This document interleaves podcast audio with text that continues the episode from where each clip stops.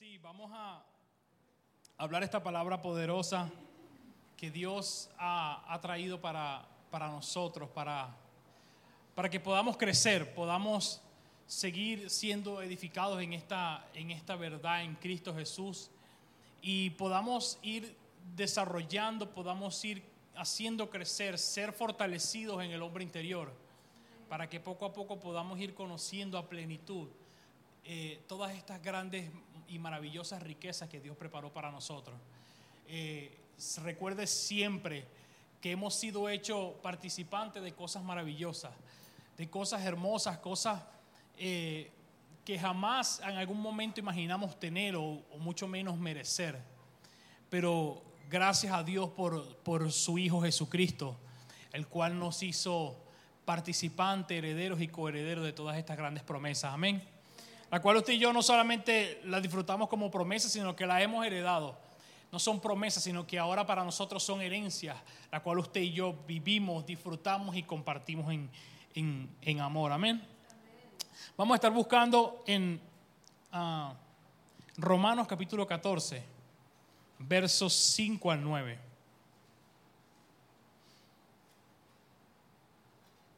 Y Vamos a, estar leyendo solamente esos versículos. Y dice así, uno hace diferencia entre día y día, otro juzga iguales todos los días. Cada uno esté plenamente convencido en su propia mente. El que hace caso del día para el Señor lo hace. Y el que no hace caso del día para el Señor no lo hace. El que come para el Señor come porque da gracias a Dios. Y el que no come, para el Señor no come y da gracias a Dios. Porque ninguno de nosotros vive para sí y ninguno muere para sí. Pues si vivimos, para el Señor vivimos, y si morimos, para el Señor morimos. Así pues, sea que vivamos o que muramos, del Señor somos. Porque Cristo para esto murió y resucitó y volvió a vivir para ser Señor, así de los muertos como de los que también viven. Amén. ¿Qué tal si hacemos una oración rapidito? Señor, gracias. Gracias, Padre, por cada uno de mis hermanos, Señor. Gracias, Padre, porque están aquí reunidos, Señor. No por casualidad, Señor. No por coincidencia, sino porque tú, Señor, habías predestinado, Señor, este día para ellos. Y asimismo ellos tomaron la responsabilidad que nos corresponde, Señor, para que las dos cosas juntas, Señor, y en, función tu soberanía eterna, Señor, y nuestra responsabilidad humana se unen, Señor, para que hoy podamos darnos cita en este lugar, Señor, y poder escuchar y compartir esta poderosa palabra, Padre, que estoy seguro será de edificación, de crecimiento, Señor. Abre los corazones, Señor. Estamos preparados, Señor. Ellos están preparados para recibir esta palabra poderosa, Señor. Espíritu Santo, te pido, Señor, que sigas hablando a nuestras vidas, Señor.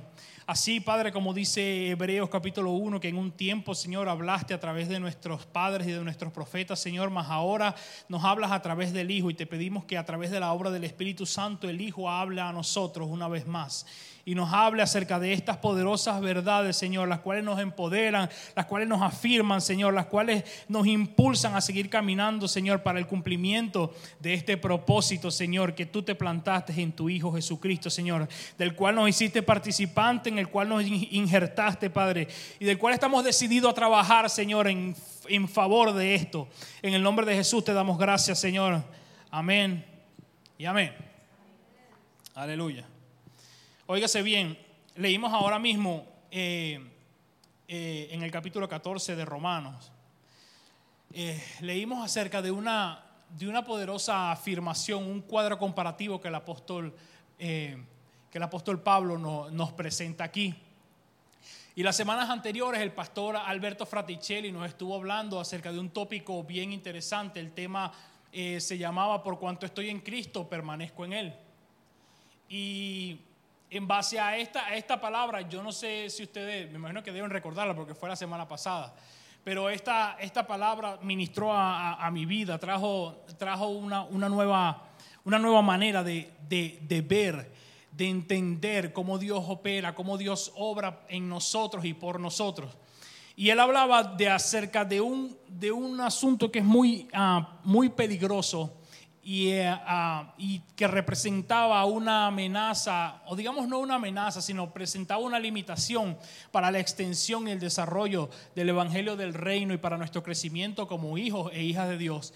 Y esto era las suposiciones, donde muchas veces asumíamos cosas eh, y pensábamos que las cosas deberían ser de una forma o de, o de cualquier otra forma, asumiendo que alguien conocía o que alguien estaba de acuerdo con lo que nosotros pensábamos o asumiendo X cantidad de cosas, asegurando cosas que ni siquiera nosotros estábamos seguros si compartíamos el mismo conocimiento, el mismo entendimiento de esto. Y yo hoy quisiera continuar por esa línea. No voy a hablar acerca de la suposición, pero quiero continuar eh, más o menos por esa misma línea, porque eh, a través de esta palabra el, pastor Alberto eh, trajo cosas a mi vida y abrió mi entendimiento en muchas cosas. Y quisiera continuar por esa misma línea y hablarles acerca de una percepción competente. Acabamos de leer ahora mismo, como les dije, en el capítulo 14 de, Romanos, acabamos de leer un, un versículo donde el apóstol, el apóstol Pablo, perdón, nos presenta este cuadro comparativo, nos presenta un marco de contraste entre, entre dos, dos puntos de vista, entre dos contrastes los cuales se enfrentan y los cuales en el cual el, apóstol hace referencia a que el hecho de que hayan dos pensamientos diferentes, al hecho de que haya una diferencia de percepción en cuanto a las cosas, esto no tiene el peso suficiente para que este asunto sea tomado como un motivo de desacuerdo o un motivo de conflicto. Él nos muestra de que, de que este asunto, de, que si alguien toma el día u otro no lo toma, que si alguien come o el otro no come, es simplemente un asunto trivial, un asunto de, poca importancia o de poca asunto de trascendencia. Nos muestra el apóstol cómo dentro de, este, de este asunto, dentro del mismo cuerpo, pueden haber dos o más personas que tienen diferentes percepciones de las cosas pero esto no de ninguna manera afecta el funcionamiento del cuerpo. El hecho de que personas difieran en alguna forma de percibir o de entender las cosas no quiere decir que esto tenga algún tipo de afección a cómo el cuerpo de Cristo funciona y cómo el cuerpo de Cristo eh, puede ser afectado en este asunto. Y el resto del capítulo, si usted lo lee, nos deja saber de que él hace énfasis en que no hagamos cosas, no hagamos eh, eh, preocupación a estas cosas, no, no, le demos importancia a estas cosas triviales, sino que más bien soportémonos los unos a los otros en amor y que sigamos a todo lo que contribuye hacia la paz y hacia la mutua edificación. Por gracia, todo lo que estamos aquí, usted y yo, todo lo que estamos aquí, por gracia se nos ha dado la capacidad de poder pensar. Dios nos ha dado la capacidad de poder eh, de poder procesar pensamientos, nos ha dado el regalo de poder procesar ideas y de poder generar pensamientos. Allí donde usted está ahora mismo, su cerebro está generando ideas, está generando pensamientos. Usted ahí está pensando, ¿cuándo se le irá a explotar el, botón a este hombre?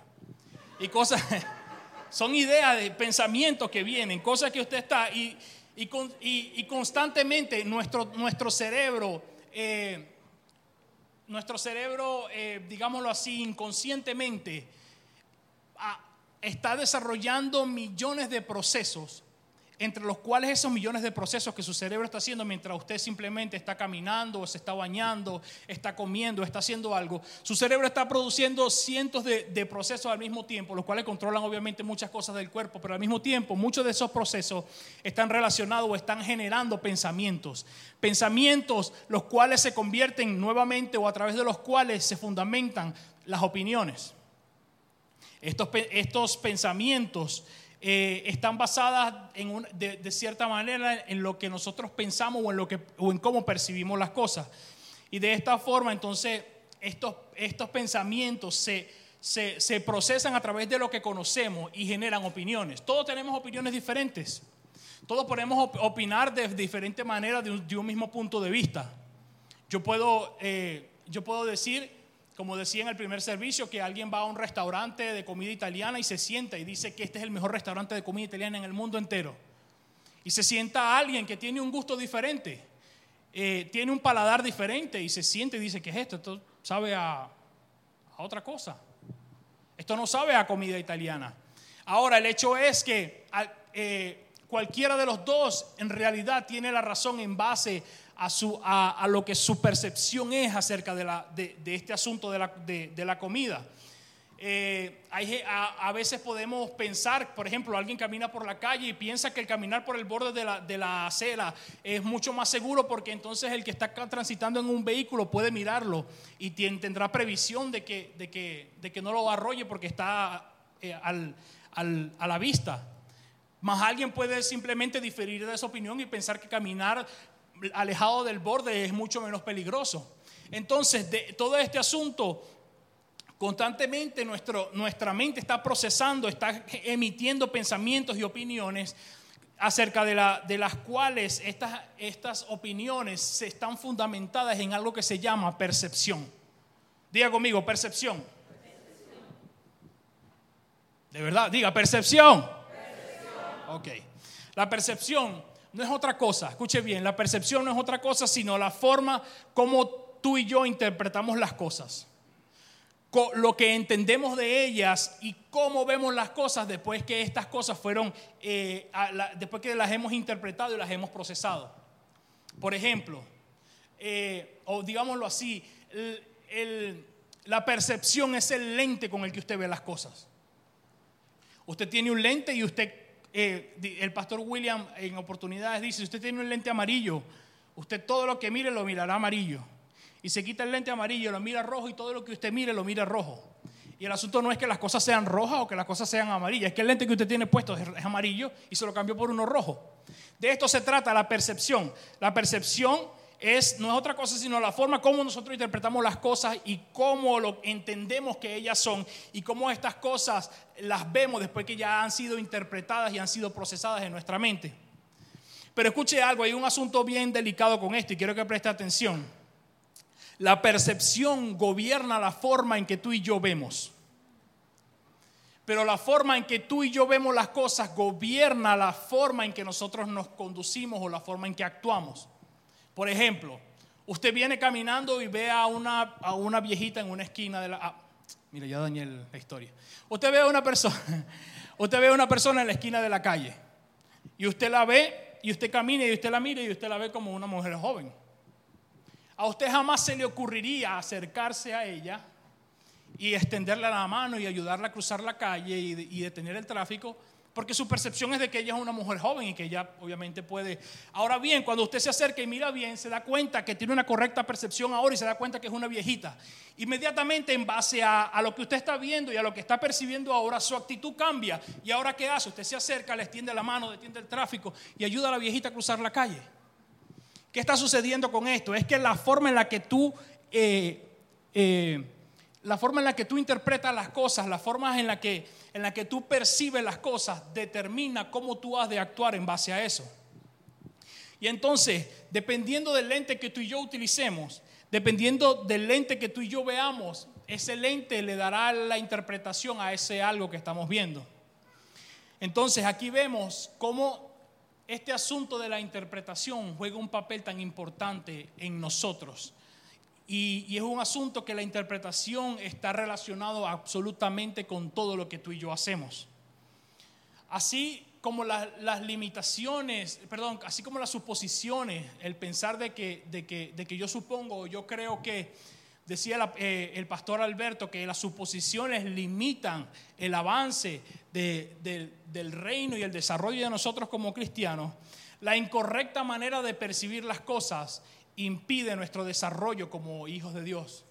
Y eh, ese estorbo en el desarrollo, en el crecimiento y en la ejecución efectiva de nuestra misión. Por eso, la percepción que nosotros eh, podamos tener de alguien nos hará verlo siempre de la misma forma, sin importar que ese alguien haga lo que haga, usted siempre lo verá siempre de la misma forma.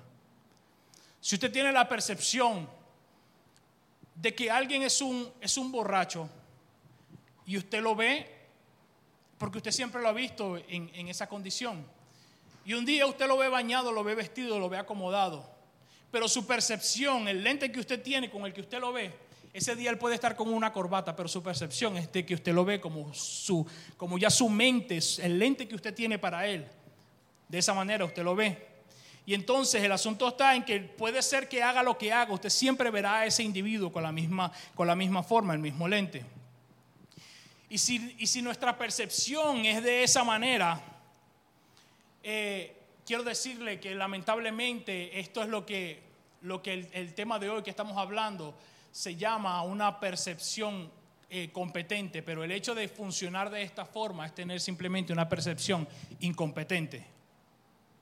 Si por la percepción en algún momento tú llegas a ver a tu hermano y cuando ves a tu hermano lo que ves en él son debilidades.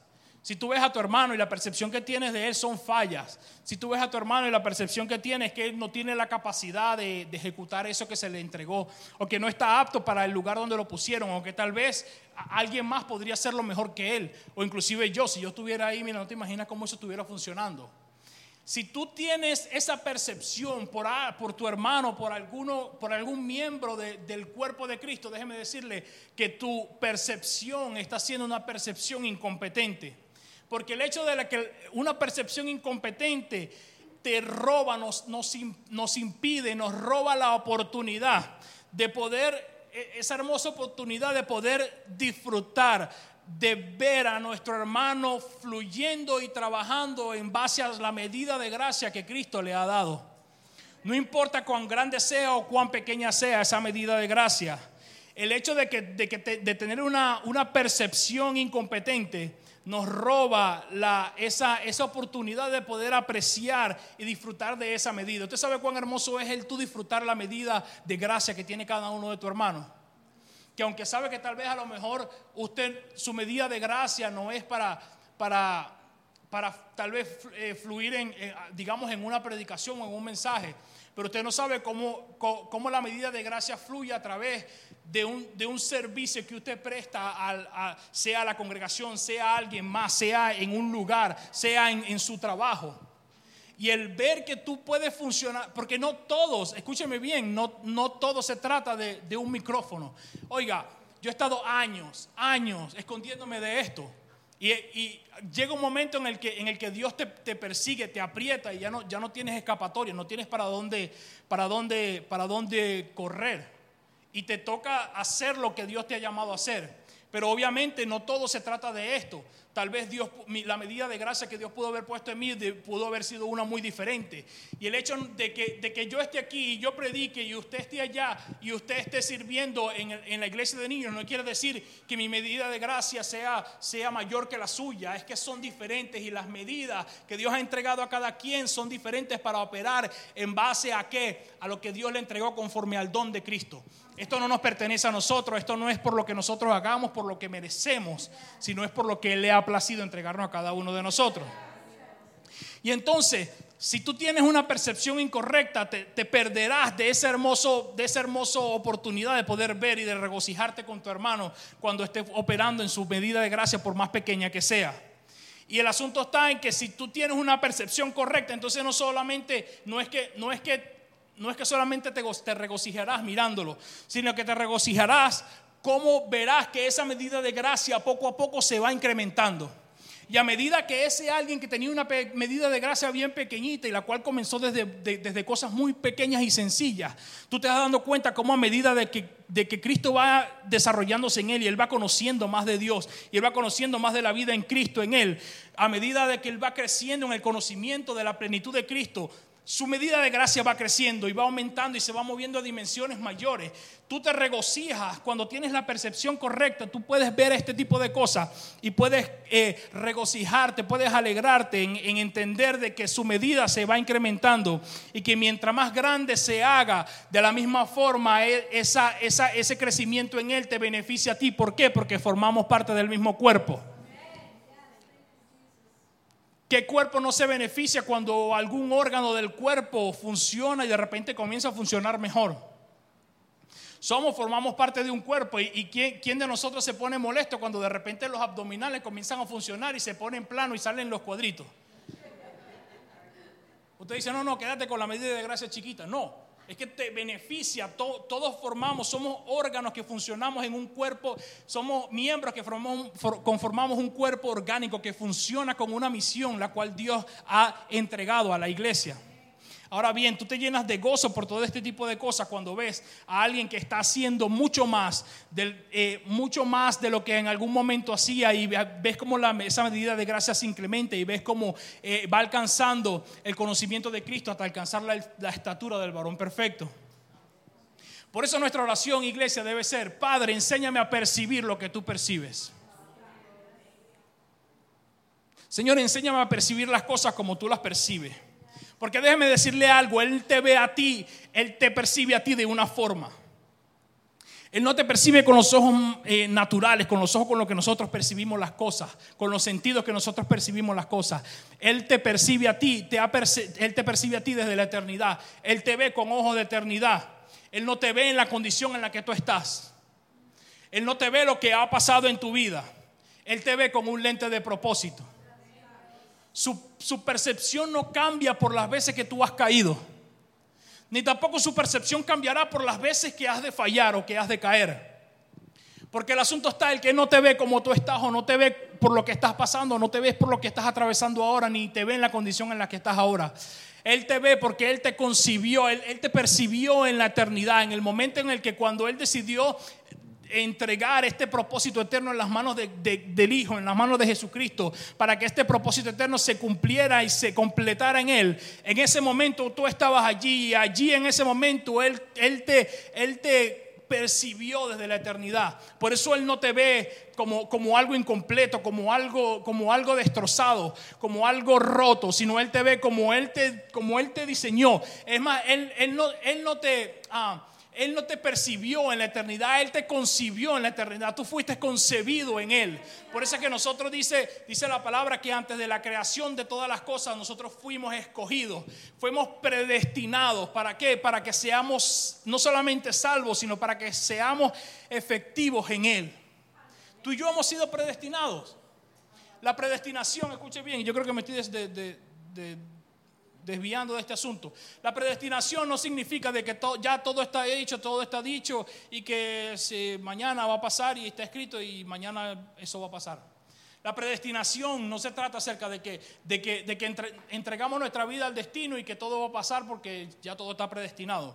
No, se trata de que esto fue una predestinación, es de que tú fuiste seleccionado y escogido, de que antes, antes de que todas las cosas fueran hechas y creadas, tú fuiste seleccionado y escogido y fuiste predestinado antes de tu nacimiento, antes de tu creación, en la eternidad. Él te predestinó para que para hoy, este tiempo, en Centro de Oración Vida Nueva, en Worcester, Massachusetts, aquí en Estados Unidos, tú fueras llamado a, ser escogido, a ser un santo, a ser linaje. Eh, eh, real sacerdocio escogido por Dios, nación santa. De esto es que se trata esta predestinación de la cual Dios nos ha hecho participantes.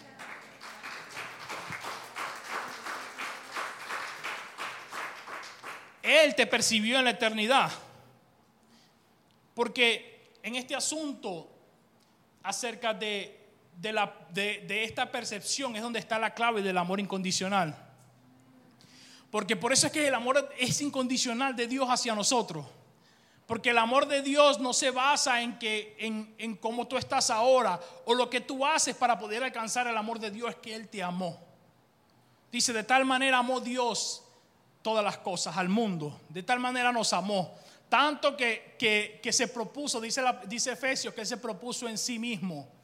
No fue que alguien le dijo, no fue que nosotros hicimos algo tan, tan bueno, es que yo soy tan, yo soy tan lindo, yo soy tan tierno que Él, me, que él, me, él me escogió. No, es que Él se propuso en sí mismo, dice. Esto fue algo que Él se propuso en sí mismo, de escogerte a ti. Entonces, esto se trata del amor incondicional, porque un amor condicional tiene que cumplir con ciertas expectativas para poder eh, alcanzar el amor.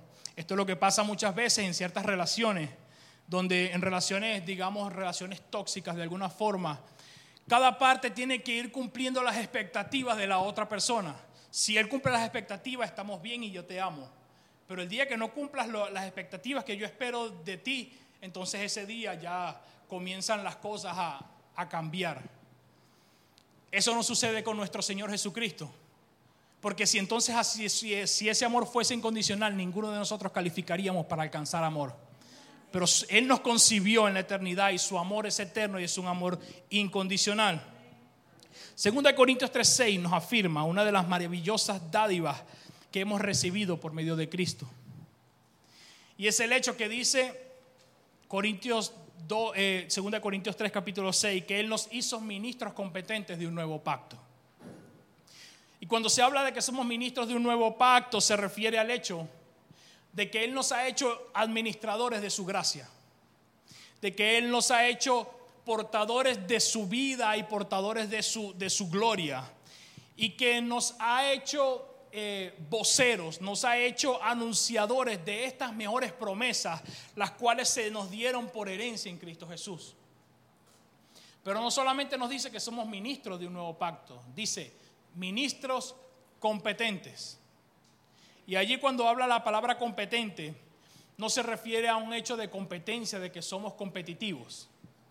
La competencia, este término competencia que, utiliza, eh, que se utiliza acá no tiene nada que ver con el hecho de ser competitivo, de tener primeros lugares, de querer.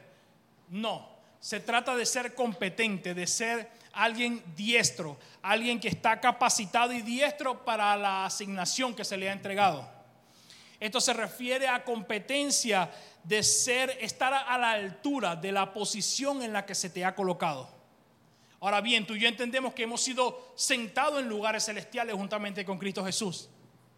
Dice la palabra. Es decir, que si tú y yo entendemos en qué posición hemos sido eh, colocados, dónde nos han sentado, qué posición tenemos en Cristo Jesús, entonces tenemos que estar capacitados y diestros para cumplir con esa asignación que se nos ha entregado y esto a la misma forma significa que todo lo que hacemos debe estar a la altura de nuestra posición. Todo lo que hacemos debe estar a la altura de la posición en la que Dios nos ha colocado. Y esto no, no, se refiere solamente al trabajo, no se refiere solamente a la iglesia, no se refiere solamente a, a las relaciones interpersonales o a la familia. Esto se refiere a que todo, absolutamente todo, incluyendo la forma como vemos y la forma como percibimos las cosas y cómo percibimos el entorno y todo lo que nos rodea. Es decir, por eso es que debemos, nuestra percepción debe ser una percepción competente. Porque la forma en la que percibimos, la que, la que interpretamos las cosas, el lente que tenemos, debe estar de acuerdo al nivel en donde Dios nos ha colocado. Pero hay algo más que esta percepción tiene. Y es que esa percepción que tenemos de las cosas genera una línea de pensamientos, las cuales esa línea de pensamiento, luego que es una línea de pensamiento, se convierte en una estructura mental, que tarde o temprano esa estructura mental viene y se convierte en un paradigma. Son cosas, son, ah, son pensamientos que de alguna forma recibimos, sea las recibimos visualmente, vimos algo y en nuestra mente se generó un pensamiento. O escuchamos de alguien, nuestra mamá nos dijo, nuestra abuela nos dijo y nos enseñó y nos dijo, nos, dio unas palabras, las cuales crearon en nosotros un pensamiento. Ese pensamiento creó una línea de pensamiento, las cuales se convirtieron en una estructura de pensamiento. Y luego de que se hace en una estructura, se convierte en un paradigma. Y el, el paradigma no es otra cosa que un modelo un paradigma no es otra cosa que una forma de pensar. Es un marco de referencia. Es, un, es una forma de pensar, es un marco de referencia por, por el cual nosotros juzgamos todas las cosas que vemos y todas las cosas que conocemos. El paradigma, déjeme decirle algo, es un lente autoritario. El paradigma es un lente autoritario donde todo lo que nosotros vemos, todo lo que nosotros conocemos, lo comparamos con este modelo para así juzgarse entonces si es bueno o si es malo sin importar si tal vez lo que estamos, eh, lo que nosotros tenemos en nuestra mente como un paradigma sea correcto. Por eso es que a alguien algo que le parece correcto a otra persona no le parece que es correcto.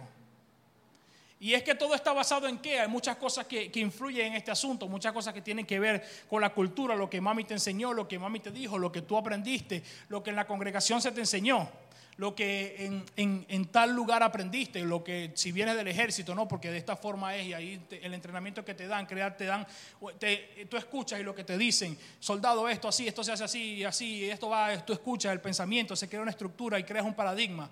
Llega, serviste cuatro años en el ejército, cuando llegas a casa, quiere que todo el mundo se te pare firme cuando te, te levantas a tomar café.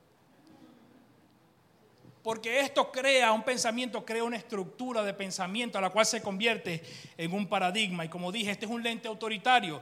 Todo lo que vemos y conocemos, entonces lo, filtramos por ese paradigma. Y dependiendo de lo que mi paradigma o lo que mi mentalidad diga, entonces yo puedo decir si eso, eso está bueno o eso está malo. Y le voy a dar un ejemplo. El, pastor eh, Iván conoce de, este, de esto que voy a contar. Había una vez, está en una cocina y están en una cocina y están preparando, van a preparar una comida sabrosa, un pescado. Y viene una, mujer y dice, ya va, espera, espera, que yo soy experta con, haciendo pescado. Mire, yo soy esos pescados, mira, me quedan riquísimos, déjame que yo lo hago. Y viene y, pone, prende el sartén. Y tú sabes, una cocina de esas grandes, modernas, un sartén grandísimo. Y agarra el pescado y así que, pa, pa. Y le corta la cabeza, la cola y lo pone a freír. Y todos se quedan así como, wow. Dice, hey, pero, pero ¿por qué le cortaste la cola y la cabeza al, pescado? Dice, porque así es que se hace el pescado, el mejor pescado del mundo se hace así. Tú le cortas la cabeza y la cola y ese, no hay otra manera de hacer pescado, de esta manera que se cocina el pescado. Y todos le dicen, pero, pero ¿por qué? ¿Por qué le cortaste? Pero tienes una razón, tienes una explicación, ¿por qué le cortas la cabeza y, la cola al pescado? Dice, eh, bueno, no sé, eh, porque mi mamá me enseñó así, dice. Ah, ok. Y ella viene y se queda con la intriga y va a casa y le pregunta a mamá, mamá, ¿por qué tú le cortas la cabeza y, el la, cabeza y la cola al pescado cada vez que lo fríes? Y ella le dice, ah, bueno hija, no sé, porque tu abuela me enseñó así. Y ella se queda con la intriga y va donde la abuela y le pregunta, abuela, abuelita, ¿por qué tú, tú le cortas la cabeza y la cola al pescado cuando lo pones a freír? La cabeza y la cola al pescado, hija, ay. Ah, sí, ya me acuerdo ya. Lo que sucede es que tu bisabuela era muy pobrecita. Y nosotros el único, el único sartén que teníamos era muy chiquitito y el pescado no cabía dentro. Entonces tu abuela le cortaba la cabeza y la cola para que entrara en el sartén. Oiga, ¿se da usted cuenta cómo generación tras generación tras generación sigue repitiendo un patrón sin saber el trasfondo del por qué? E inclusive eso se creó en su mente siendo un paradigma de que no hay otra forma de hacer el pescado sino de esa manera. De que no hay otra forma de, cocinarlo si no es quitándole la cola y la cabeza. ¿Sabe algo?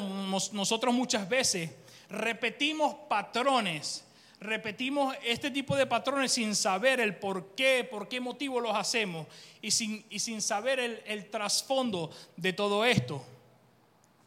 Y esto no es otra cosa más que por el hecho de que nuestro, nuestro paradigma está, está establecido y está, y está basado en, en, base a lo que nosotros aseguramos que es una verdad. Muchas veces defendemos cosas que ni siquiera en el fondo usted y yo estamos seguros si son o no son. Pero como eso es lo que yo creo que es, entonces pues, yo lo defiendo a capa y espada.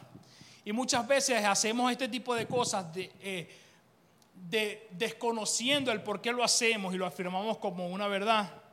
Y esto no se llama de otra forma que preposición y un prejuicio. Preposición y prejuicio es cuando alguien hace las cosas diferentes a como yo estoy acostumbrado a que se hagan. Y entonces cuando alguien hace algo diferente a como yo estoy acostumbrado a que se haga, o cuando veo algo que considero que no es apropiado, o cuando veo que las cosas eh, no están de acuerdo o no se parecen al librito de normas que yo tengo, porque ese librito lo tenemos, ese es el paradigma de nuestra mente. Entonces, si alguien se dice así, entonces yo lo leo en mi librito y yo digo, ah, sí, eso, eso está bien. Pero si no lo hace, eh, si lo hace diferente, entonces dice, e-, ella está mal. En definitiva, ese hombre está mal, eso, eso no se hace así, o eso, eso, porque el hecho de que nosotros aseguremos de que este paradigma que tenemos en la mente es la verdad absoluta no quiere decir de que así lo sea. Y entonces cuando nosotros eh, eh, nos vemos ante estas situaciones, cuando vemos algo que nos incomoda, cuando vemos algo que, no nos parece apropiado, cuando vemos algo diferente a lo que estamos acostumbrados a ver, entonces inmediatamente levantamos una pared y nuestra mente se cierra a causa de, una, de una eh, opinión preconcebida que tenemos a causa de lo que estamos viendo. Por eso es que entonces sucede que al final de cuentas lo que hay es predisposición y prejuicio por todo ese tipo de cosas. Entonces, vemos en la palabra en Hechos 11, cómo el apóstol Pablo nos narra de los apóstoles que estaban en Jerusalén de alguna forma. ¿Qué pasó?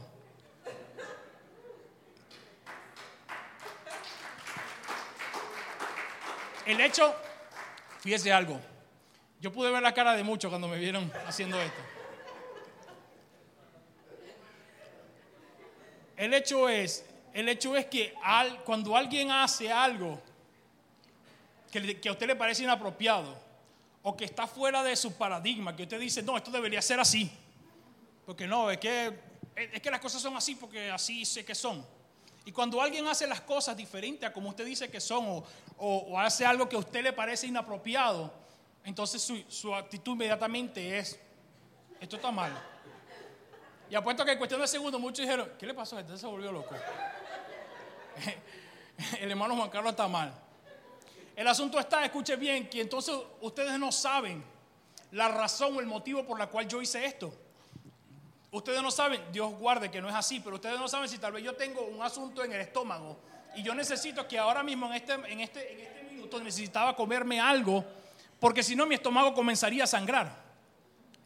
Y el hecho es que no conocemos el por qué otra persona tiene o actúa de una forma o hace algo, pero inmediatamente lo, hacemos un prejuicio y, y nos predisponemos con lo que él está haciendo sin conocer el trasfondo del por qué lo hace.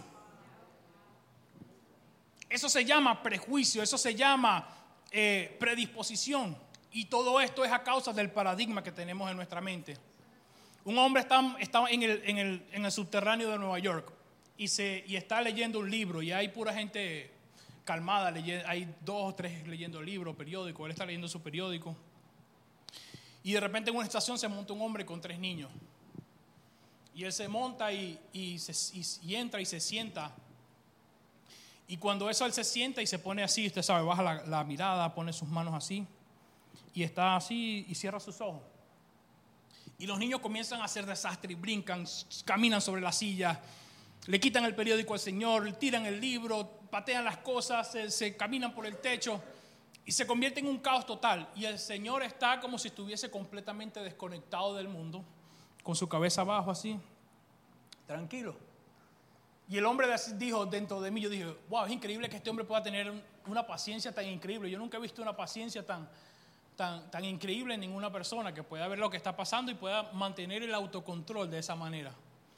Y era tanta la molestia que viene y le dice, hey, eh, disculpe, amigo, yo creo que usted debería hacer algo con, los, con los niños, porque esto se está saliendo de control. Él levanta su mirada y le dice, oh, sí, cierto, tal vez tienes razón. Discúlpame, lo que pasa es que hace una hora esos niños acaban de perder a su mamá. Y yo todavía lo estoy procesando y estoy seguro que ellos también tampoco lo están procesando muy bien y tal vez por eso están. Pero discúlpame, yo lo. Inmediatamente la actitud de este hombre cambia. Dice, oh, oh, cuánto lo siento, de verdad. Eh, y, cuéntame más de eso y en qué te puedo ayudar, necesitas. Y a veces, fíjese como en ese momento, él pudo tener un prejuicio y una predisposición en cuanto a la actitud de este hombre por lo que estaba sucediendo. Porque para él, según su paradigma, eso estaba, era una forma incorrecta o algo, pero cuando él se da cuenta de lo que está sucediendo en este hombre, inmediatamente su actitud cambia. Por eso le digo, al principio le dije, la percepción que tú tienes de las cosas es lo que va a determinar la forma en la que tú vas a actuar en base a lo que estás viendo.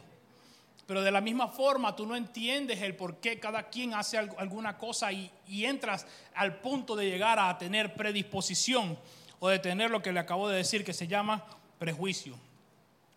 Y entonces, cuando tú levantas esa pared, sucede algo que la, que la predisposición muchas veces y el prejuicio limita el fluir del Espíritu Santo, del Espíritu de Dios. Muchas veces esta predisposición y este prejuicio limita el, fluir y el obrar de Dios en nuestras vidas.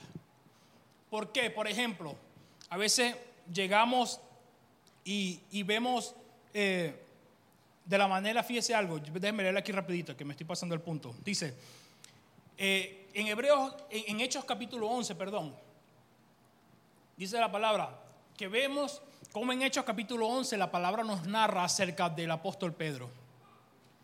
Y nos habla acerca del apóstol Pedro y de los apóstoles que estaban en Jerusalén, que de alguna forma u otra tenían prejuicio y predisposición, tenían eh, paradigmas arraigados en sus raíces y en sus creencias judías, las cuales habían creado esa predisposición y ese prejuicio acerca de lo que significaba la predicación del Evangelio a los gentiles.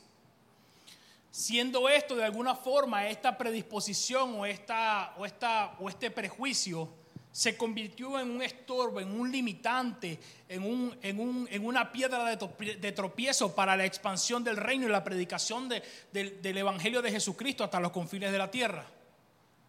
Y este del, este del prejuicio que, tenían, que tenía el apóstol Pedro y, y los, los apóstoles que estaban en Jerusalén en cuanto a este tema de predicar el Evangelio a los gentiles, es que ese prejuicio fue tan fuerte que los cegó, que no les, no les dio la, la, oportunidad, ellos no fueron capaces de poder comprender la magnitud de esa obra grandiosa y gloriosa que Jesucristo hizo en la cruz del Calvario, esa obra redentora de Jesucristo, y, y, y, no pudieron comprender la magnitud de que ese, de que ese glorioso evento no, no, no, significaba solamente un sacrificio para que la salvación alcanzara solamente a Israel y a los judíos, sino que esto era, iba mucho más allá. Esto fue un plan eterno en el cual Dios había propuesto reconciliar todas las cosas eh, que están en la tierra con las que están en el cielo. Él se propuso reconciliar cielo y tierra por medio de Jesucristo.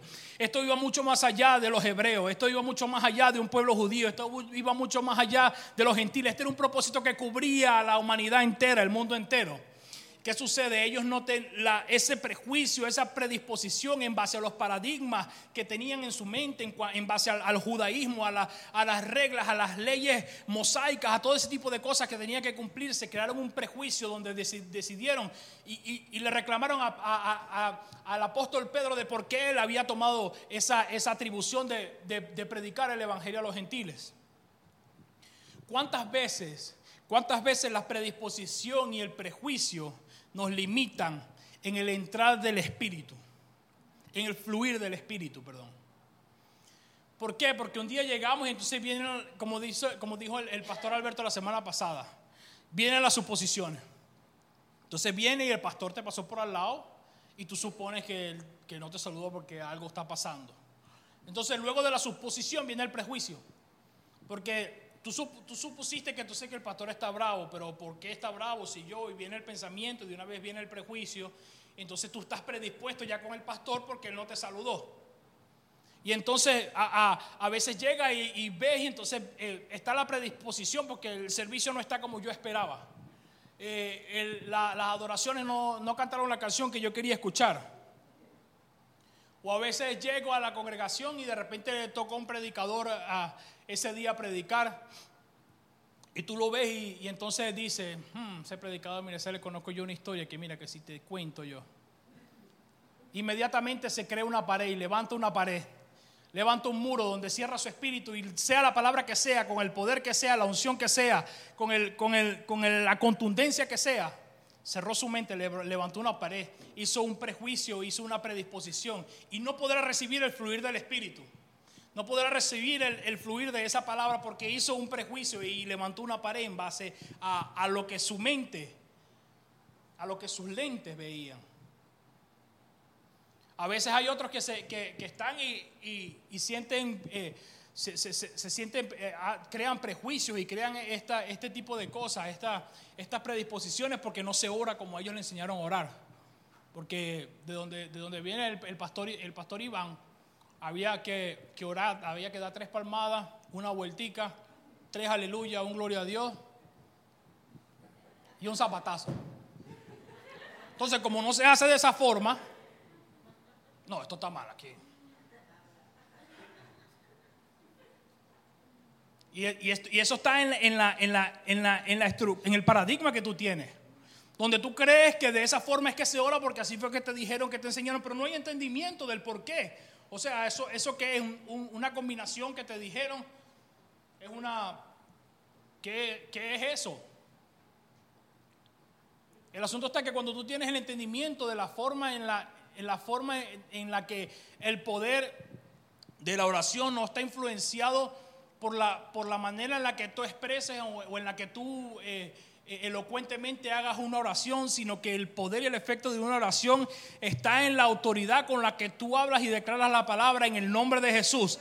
No solamente como que el nombre de Jesús es una palabra, una palabra mágica, que tú haces una oración y dices, Señor Padre, eh, te pido que hagas esto, esto y lo otro en el nombre de Jesús. Amén. Y como dijiste en el nombre de Jesús, ya eso es la varita mágica, ya de cumplirse. No. Cuando, cuando Jesús dice que, que todo lo que pidieres al Padre en mi nombre, Él se los dará es que cuando tú pides al Padre en mi nombre, es cuando tú vas en representación de. Cuando tú le dices a, alguien, y usted es dueño de un carro, y usted le dice, mira, vaya allá donde, donde, donde el pastor Iván y dígale que le dé las llaves, vaya en mi nombre y dígale que, que le dé las llaves de mi carro. Y él va allá que él va y va en nombre de, sabiendo que el carro le pertenece a él. Pero como le pertenece a él y el que va a buscar el carro es su hijo, él va en nombre de él y le dice, mire, la llave del carro las necesito o lo que sea.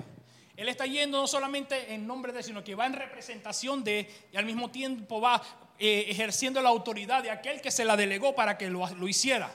De esa forma es que tú y yo, nuestra oración es efectiva cuando oramos en el nombre de Jesús. No es un mantra mágico, no es una, una abracadabra que usted dice. No, es que cuando usted ora, usted habla, usted ora con la autoridad que, el, que, el, que, el, que Cristo ha entregado y ha delegado sobre usted.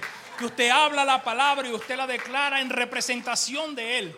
Y donde llega Cristo, donde llega la luz, las tinieblas se apartan, las puertas se abren, las cosas suceden por medio de la oración. Entonces, de este asunto que estamos hablando es que cuando, cuando estas cosas limitan el, fluir del Espíritu en nuestras vidas, suceden cosas como, como lo que sucedió aquí en Hechos 11. Y ellos no pudieron comprender este prejuicio, no pudieron, eh, eh, no, perdón, no pudieron comprender la magnitud de este hermoso y de, este glorioso sacrificio de Jesucristo. Más, dice la palabra y cuenta la palabra que hubo uno siendo que, siendo hebreo de hebreos, en cuanto a la ley fariseo, circuncidado al octavo día, enseñado a los pies de Gamaliel, este hombre comprendió la revelación del Evangelio de gracia. Este hombre pudo comprender esta revelación y se encargó de, de predicar a Cristo se encargó de predicar a Jesucristo y a este crucificado, a todos los gentiles de la tierra, a todo lugar donde iba, iba y predicaba. Y aquí que hay, un, que, hay un, que hay un Cristo, el cual murió, pero no murió, sino que también resucitó y nos ha dado vida y nos ha dado vida en abundancia. Esta es la palabra que el apóstol Pablo predicaba a todo lugar que iba, a, todo, a toda tierra que iba predicando el Evangelio, a todos, a los gentiles, a todos. Porque él tuvo esa, esa percepción correcta de lo que el sacrificio de Cristo significó. Por eso muchas veces, como le dijo, el prejuicio limita el, fluir y la obra del Espíritu en nuestras vidas. Pero ¿sabe algo? También llegó el momento en el que Pedro, por medio del Espíritu, le llegó la revelación y el entendimiento de esto y le fue dada la correcta percepción acerca de esto y le fue revelada y le fue dado a conocer el entendimiento por medio del Espíritu Santo. Porque este tipo de, cosas no se perciben, no, no, se pueden concebir de otra manera. Tú no puedes percibir las cosas que, que Dios ve, las cosas que el Hijo ve, como el Padre ve, si no es a través de la obra del Espíritu Santo en ti. Porque ¿qué dice la palabra? Dice que es por medio del Espíritu Santo que nosotros recibimos la correcta instrucción y la, la perfección, la perspectiva o la percepción de lo que el Padre y de lo que el Hijo ven. Eso no lo digo yo, lo dice la palabra en Juan 16, 14 y dice, Él me glorificará porque tomará de lo mío y os lo hará saber. Es por medio del Espíritu que tú y yo podemos recibir esa correcta instrucción por eso es que segunda de, Corintios 3, cuando habla acerca de la competencia, afirma y reafirma que esta competencia no proviene de nosotros, no. No es que tanto tú te prepares para estar en el lugar que estás y cumplir con... No, esta competencia no proviene de nosotros, no para que, para que pensemos que viene de nosotros, dice, sino que esta competencia proviene de Dios esta competencia la adquirimos a medida que, que, esa relación con el Espíritu Santo se va haciendo cada vez más fuerte. De que comenzamos a tener una comunión íntima con el Espíritu y el Espíritu nos da a conocer lo que es del, lo que es del Padre y lo que es del Hijo. Dice, y Él tomará de lo mío. ¿Sabe qué significa tomar de lo mío? Tomar de lo, de lo, de lo que me pertenece, tomar de lo que yo soy, tomar de lo más íntimo de mí. Y tomará de eso y te lo llevará y te lo entregará y te lo darás, te lo dará a saber. Esto es la obra que hace el Espíritu. A medida, tú no puedes, ¿cómo quieres tú ser una expresión de Cristo? Tú quieres ser una, una, verdadera expresión de Cristo. Tu vida quiere que quieres que sea una vida que exprese solamente a Cristo. Comienza a relacionarte íntimamente con el Espíritu Santo y Él te dará a conocer. Él tomará de lo de, lo de Él. Él tomará, irá a lo íntimo de Él y te lo dará y te lo, te lo hará conocer. ¿Quieres manifestar esta vida de Cristo en ti? El Espíritu Santo te lo va a hacer saber. ¿Quieres saber más de Cristo? ¿Quieres saber lo que Él piensa? ¿Quieres, ¿Quieres hablar lo que Él habla? ¿Quieres conocer cuál es su voluntad? Conéctate íntimamente con el Espíritu Santo. Dice la, dice la palabra que el Espíritu Santo nos lleva a, a poder expresar la vida de Cristo en nosotros por medio de esa conexión íntima. Nos lleva al conocimiento de lo que es ser una expresión de la vida de Cristo y no un reflejo. Y esto lo aprendí de, un mensaje que nuestro pastor Iván predicó acerca de ser, de, de, expresar a Cristo y que nosotros debemos expresar a Cristo en todo lo que hacemos y en donde estamos. Y es que hay una gran diferencia entre ser un espejo y ser una expresión. Sucede que yo no sé cuántos de ustedes en algún momento han dicho, Señor, quiero ser un reflejo tuyo. Señor, yo quiero, quiero ser tu reflejo. Y sucede algo, y no está mal, tal vez es aceptable. Pero cuando hay un mayor entendimiento, usted puede darse cuenta que hay una gran diferencia entre ser un entendimiento, entre, perdón, entre ser un, un reflejo y ser una expresión. Sucede que cuando usted se ve en el agua, usted ve un reflejo, ¿verdad? Pero ¿qué es un reflejo? Resulta que un reflejo es una imagen borrosa. Un reflejo es una figura. Un reflejo es una imagen poco definida. Un reflejo no es otra cosa que una sombra. Pero la expresión, el ser una expresión, una expresión es más que, más que un reflejo. Una expresión es una palabra que es hablada. Es algo que proviene de adentro y que es externalizado para darse a conocer. Una expresión es, es, algo que tiene esencia, que tiene, que tiene de, de, él. Una, una, expresión, cuando usted habla, cuando usted suelta una, cuando usted dice una palabra, usted está soltando de sí, usted está sacando una esencia y ese aliento tiene ADN y usted está, usted está transmitiendo de, lo, de, ese ADN que hay. Cuando usted es una expresión, nosotros portamos el ADN de Cristo en nosotros. Cuando usted es una expresión de Cristo, donde usted quiera que vaya, su vida hablará acerca de Él. Y ese ADN se dará a conocer y saldrá y usted será una expresión. La expresión tiene vida, es una palabra que tiene vida.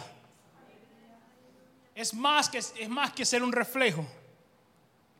Corintios 1, capítulo 2, versículo 12. Yo creo que se pasó el tiempo ya, yo no vi el reloj. Dice que nosotros no hemos recibido el espíritu del mundo, sino el espíritu que proviene de Dios, para que podamos saber lo que el espíritu nos ha concebido. Y eso lo dice Corintios capítulo 2. Y es este Espíritu Santo que nos hace saber todo el Espíritu Santo nos hace saber todo lo que, lo que se nos ha sido concedido, todo lo que pertenece a la vida y a la piedad nos han sido dadas, dice la palabra. Todas estas cosas que hemos recibido por medio de Jesucristo, el Espíritu Santo nos las hará saber. Todo lo que de lo que hemos sido hechos participantes. Si tú quieres saber, eh, el Espíritu Santo es el que se encargará de hacerte saber quién tú eres en Cristo.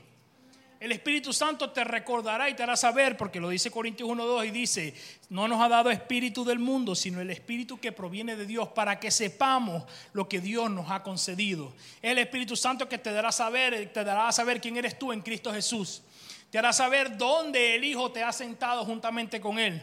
Te hará, saber, a cuál es la herencia a la cual tú y yo hemos sido llamados. Cuál es esa hermosa promesa que, que tú y yo hemos sido llamados a participar en herencia de qué cosa tú eres participante, te hará, te hará conocer de que, de que has sido escogido, de que has sido eh, predestinado, de que fuiste adoptado, de que se te ha dado, has sido hecho hijo, has sido hecho heredero, has sido hecho coheredero juntamente con Él. Y que todas estas cosas te han sido entregadas por medio de Cristo. Y con esto quiero concluir, ya se acabó el tiempo. Y es que el fracaso de cada individuo está en enfocar su vida en conocer lo que le falta y no lo que tiene. si tú te enfocas en, en todo el tiempo querer conocer lo que te falta, entonces hay una, hay una contradicción en el hecho de que el Espíritu, Espíritu Santo te hace saber lo que ya tienes. ¿Qué estás escuchando? ¿Qué voz estás escuchando? ¿La voz de tu mente, la voz de tu alma, de tu carne, la voz de tu ansiedad? ¿O estás escuchando la voz del Espíritu que te dice, eres escogido, eres perdonado, eres justificado, eres santificado, eres poderoso? Esto es lo que el Espíritu Santo te hace saber, todo lo que has recibido en Cristo Jesús. Pero el, peor fracaso de un, individuo es el querer saber o el, querer llenarse de lo que no necesita y no llenarse de lo que ya tiene. Porque en cierta forma, escucha, el principal propósito del enemigo no es, no es matarte con sus propias manos. Porque sucede algo que el enemigo no puede tocarnos. Primero ha sido vencido. El acta que nos era contraria se le, ha, sido rota. Ha sido vencido y estamos escondidos en Cristo. Estamos escondidos en el hueco de su mano. El Satanás no puede tocarnos. Pero el asunto está en que él ha, diseñado una estrategia. Porque como no puede tocarnos, porque como no puede acercarte, no puede tal vez tocarte, entonces intentará bombardear tu mente bombardeará tu mente para sumergirte en algo que se llama la ignorancia, el desconocimiento. Y mientras tú desconozcas y estés en ignorancia de quién tú eres, tarde o temprano comenzarás a sumergirte en esa ignorancia.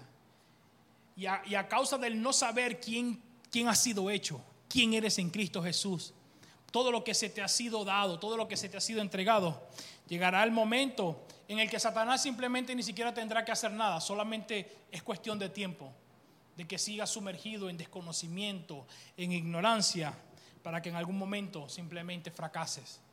Por eso la oración del apóstol Pablo era, y en todo tiempo oro para que los ojos de vuestro entendimiento sean abiertos, para que puedas conocer cuál es la voluntad, para que puedas conocer cuál es ese llamado, para que puedas conocer cuál es esa herencia, y para que ese poder que hemos recibido se dado a manifestar. Iglesia, los pensamientos, los paradigmas juegan un, un, papel importante en todo esto.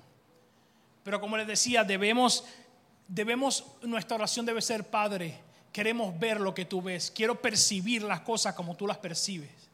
Ya no quiero que mi mente esté estructurada en lo, que, en lo que yo creo que está bien o en lo que yo conozco o en lo que me enseñaron o en, la que, o en lo que mi cultura me enseñó o en lo que mis padres me dijeron.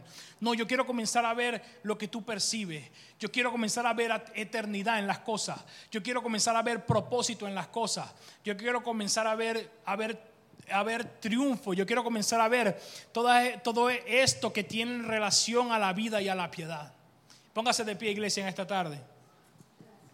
Porque de esta forma usted podrá ser efectivo en lo que Dios lo ha llamado a hacer.